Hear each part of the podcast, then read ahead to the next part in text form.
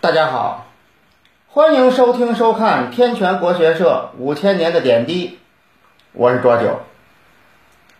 我估计您都听过“大器晚成”这词儿，但是今儿我说这位是一个超级大器晚成的人物。这位复姓公孙，叫公孙弘，也是西汉时候的人。他的家乡在这个齐地的薛县。所谓齐地啊，就是山东这一片。原来啊，战国时齐国的故地，这薛县，您要听过我说孟尝君的，您可能想起来，这薛县是孟尝君的封地。那么，所以说这个薛县在汉朝的时候，就也算历史文化名城了。公孙弘年轻的时候，在薛县的司法系统工作，就是个狱警，当时叫狱吏。后来呢，犯了法了，可能罪行不重，没进监狱，但是这个职务就一撸到底了。没有职务就没有工资啊，就没有收入来源呢。所以这公孙弘只能到海边去放猪了。这个时候，这公孙弘多大呢？四十多了，年过四旬。这还别说在汉朝。就搁现在，很多人到这个岁数，觉得我这个人生啊是什么样就是什么样不会再有发展，不会再有改变了。有些个理想抱负的也都撂下，也都放弃了。那么基本上都转而培养自己的孩子，把自己想要实现而没有实现的梦想，乃至自己压根儿就没想过实现的梦想，都寄托在孩子身上。给孩子报无数个兴趣班儿，平时呢，礼拜一到礼拜五孩子在学校上课，六日寒暑假呢，从早晨到晚上也都排满了，没把孩子累死。他还跟孩子说：“你要努力学习，你爸爸这是培养你，你得有出息，如何如何？你都这样了，你孩子能成什么样儿？是你现在这个模样，你把孩子。”寄予那么多的希望，想让他达到那么高的水平，那对孩子公平吗？所以说呀，公孙弘这不一样。公孙弘虽然在放猪，但是他一直在刻苦攻读《春秋》，这里包括孔子做的《春秋》，还有就是《春秋三传》，《左传》公羊、谷梁。当时也有人不理解他，一看说你看这个玩意儿，对你放猪有什么帮助？完全跟本职工作不挨着，所以你这个东西啊，还是少看，没有多大意义。有空看看猪如何催肥啊，这个放猪技术大全。当时有没有那书我不知道啊，就说这意思。看点那个，钻研点业务，不比你这个强。但是公孙弘没听那个，照样攻读《春秋》。当然，他当时也不觉得说一定会有什么帮助，但是总觉得这是我擅长的，我别撂下，就这个意思。后来，公孙弘还真等到机会了。当时啊，都是察举制，由地方官。选拔当地啊有学问、品德高的人，推荐到中央去当官。公孙弘终于等到机会了，也被推荐到朝廷去任职。那么这个时候，公孙弘多大了？各位，六十，六十岁，搁现在也是退休年龄了。公孙弘的职业生涯刚刚开始。那么您觉得这六十岁够晚的了吧？这还不算完。公孙弘一到朝廷就被汉武帝派去出使匈奴，出使完回来，汉武帝就问公孙弘有什么感受，有什么建议。公孙弘是侃侃而谈，但是他的想法跟汉武帝的想法那叫南辕北辙，是大相径庭。汉武帝很不满意，觉得这老头儿弄的这个事儿，这完全就不挨边儿啊！这个得了，你也别当官了，你呀还回家待着，放你的猪去吧。这官儿又拿掉了，又回家了，六十了，各位。公孙弘自己都觉得行了，这辈子就这意思了，反正也去过一趟中央了，也算没白活。他自己都放弃。但是十年以后，又一次当地的组织人事部门来做察举的时候，把公孙弘推荐上去了。公孙弘自己都说：“说我都这个岁数了，我就安度晚年就得了，把机会留给年轻人吧。”但是没有，也不知道啊，当地是真找不出人来了，还是说他确实是品格优秀。反正公孙弘呢，他母亲死得早，父亲给他娶了个后娘，后娘对公孙弘怎么样不知道。反正父亲死了以后，公孙弘对这个后娘特别好，是后娘至孝。这个儿子该尽到的责任，他一一尽到，所以这说明这个人品德还是不差的。当时呢，吏治还算清明，所以像这样的人还能被推举出来。别看他七十岁了，当时选拔的官员。还能够按照基本的条件去衡量，不像东汉的后期啊，那叫举秀才不知书，举孝廉赴别居。但是您要非说公孙弘使桌子下面的手段了，什么行贿呀，给了什么好处了，这个呀，反正书上没记载，我也别跟您抬杠，我就完全看《史记》的记载呀，没有这方面的事儿。那么公孙弘七十高龄，又到了朝廷当官。这回呢，太常，太常了，相当于后世的礼部，国务院礼宾司加教育部，组织了一次这些新选拔人才的考试。那么主要就是写文章啊，写策论之类的东西，大概于现在，大概相当于啊，现在公务员考试的申论。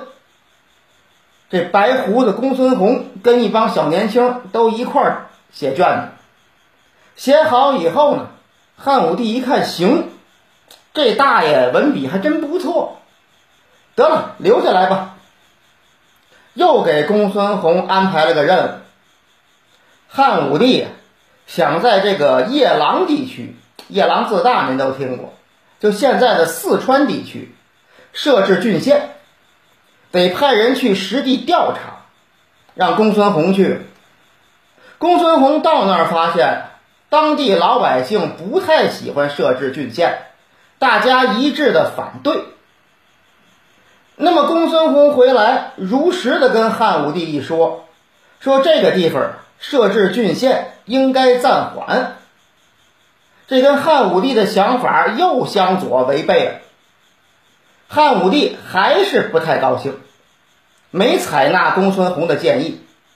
不过大家觉得老头七十多了不容易，这回呀，倒也没有把他轰回家待着。这官你还当，但是告诉你，你说这事儿不对。不过这一下，对公孙弘的启发或者说刺激太大了。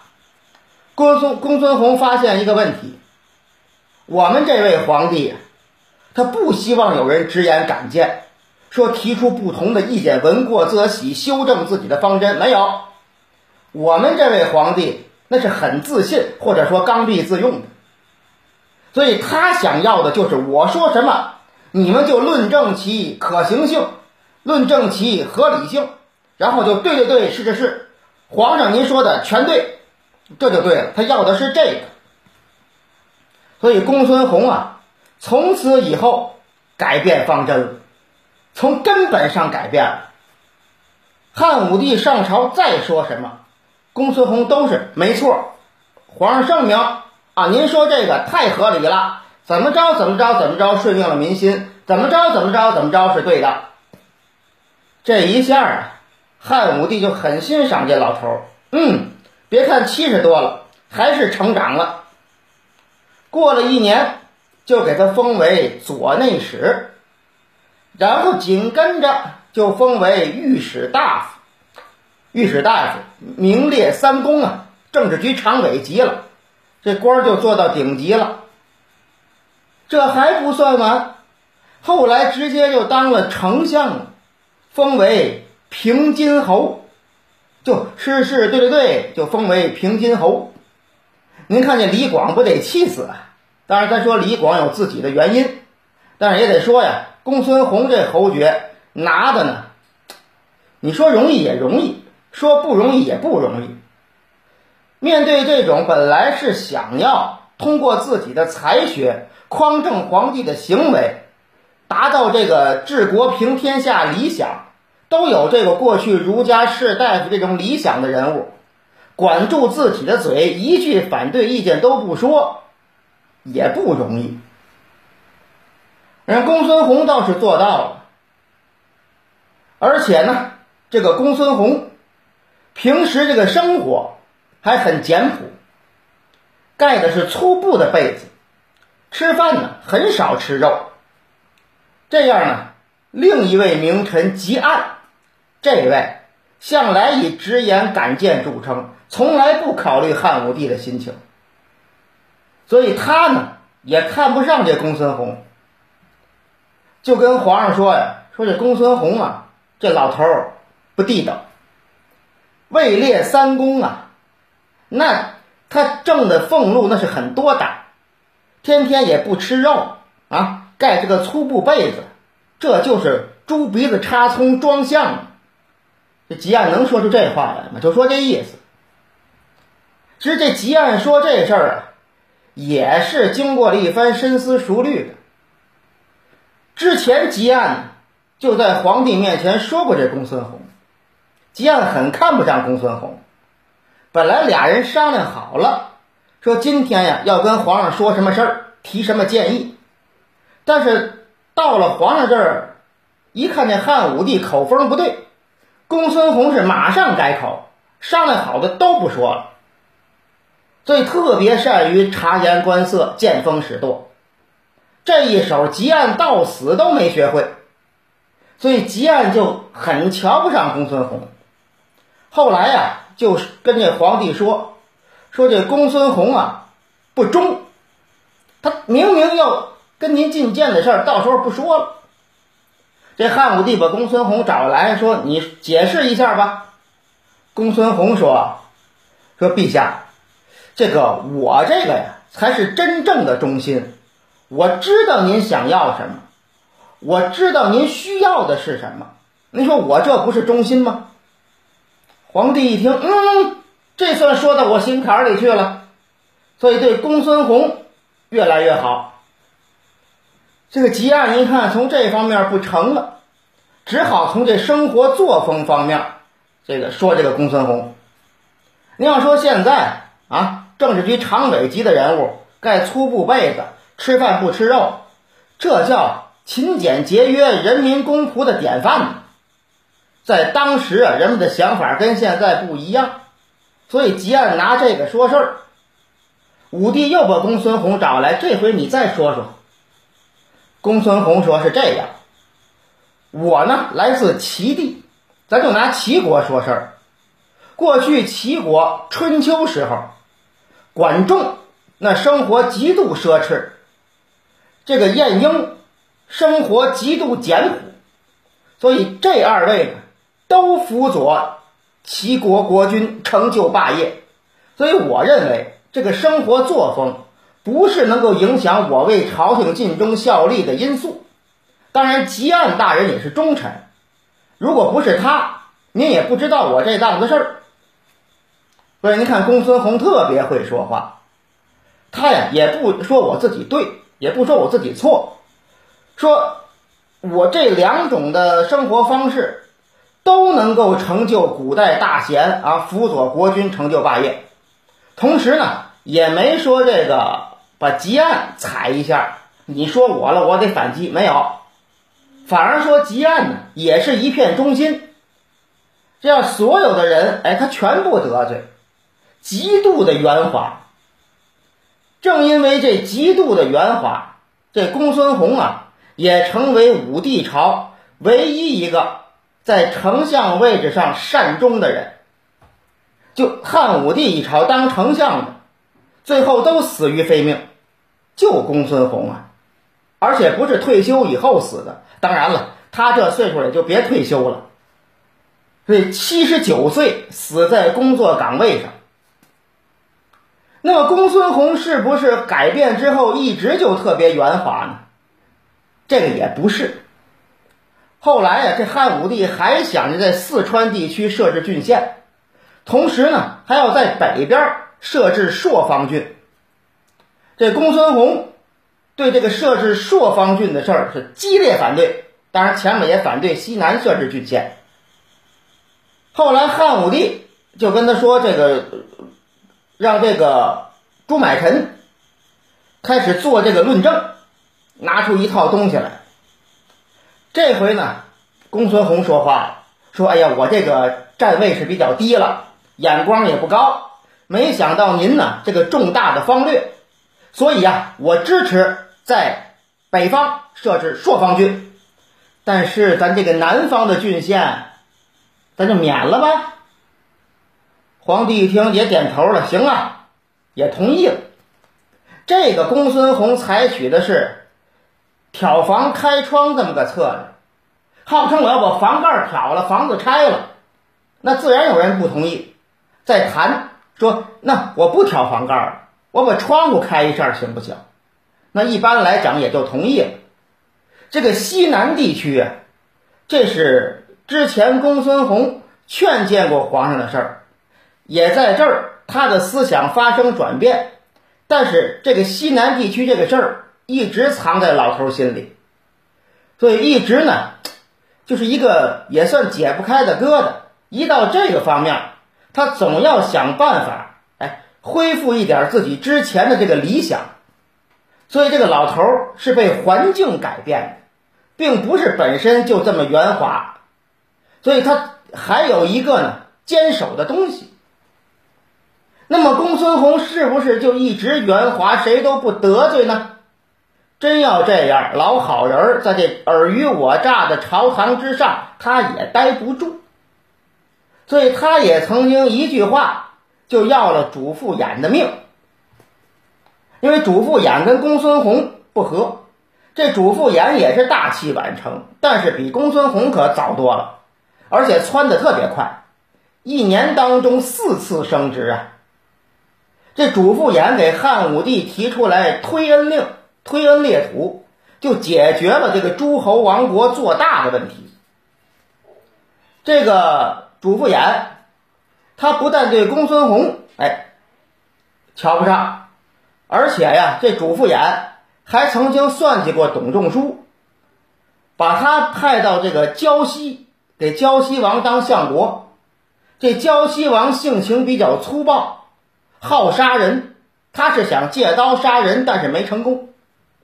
但是他没成功，他被公孙弘借刀给杀了。公孙弘啊，跟主父偃既然矛盾很深，必然想着赶紧除掉他。主父偃有个毛病，这个人啊，贪财，喜欢收黑钱。而且呢，权力欲很强，对得罪自己的人还是睚眦必报。他呀，曾经揭发了这个燕王，这个燕王就已经姓刘了啊，不是什么卢绾、臧荼了。说他乱搞男女关系，最后让燕王被杀。又揭发了这个齐王一些个罪行，那逼得这个齐王啊自杀了。所以呢，现在他又掌握了这个赵王一些个罪证，赵王很害怕，这个主父偃呢，就是有点这个叫叫膨胀，天天跟这个诸侯王作对，所以赵王直接就把他收黑钱的事儿给说出来了，这下该查办他了。但是呢，这个武帝觉得这个主父偃是个人才。就想留他一条命。公孙弘这时候说话，说这个齐王自杀以后啊，他没有儿子，所以这个齐国呀就要并入咱们大汉朝的版图了。那么既然如此，会不会有人认为这个主父偃是您指使的，就为了要齐国的土地呀？您可就说不清楚了。所以杀主父偃是为了澄清您在这里面没有一些个谋划和阴谋，好嘛？这句话要了主父偃的命。对于皇帝来说，树立自己的形象是最重要的。这会儿就不在于主父偃有罪没罪了。因为他必须得死，死了才能还皇帝以清白。为了自己的形象，这些臣子死就死吧，反正死了他还有继任的，有的是。主父偃就必须得死了。所以这公孙弘啊，这个人，这个老头儿，外表上，哎，跟谁都是好好先生，而且呢，跟皇帝也是啊，皇上圣明，一句反对的都不说。但是第一，他心底有坚持；第二，他呀这脑子也快着呢，算计别人。当然了，有可能是自保啊。这种本来他不算计主父偃，主父偃就算计他，就说呀，这种勾心斗角也玩得很熟练。这一切的一切，保证了他最后能够在丞相的位置上死在工作岗位上善终，这个真不容易。那么好，今天咱们就说到这儿，谢谢各位，再见。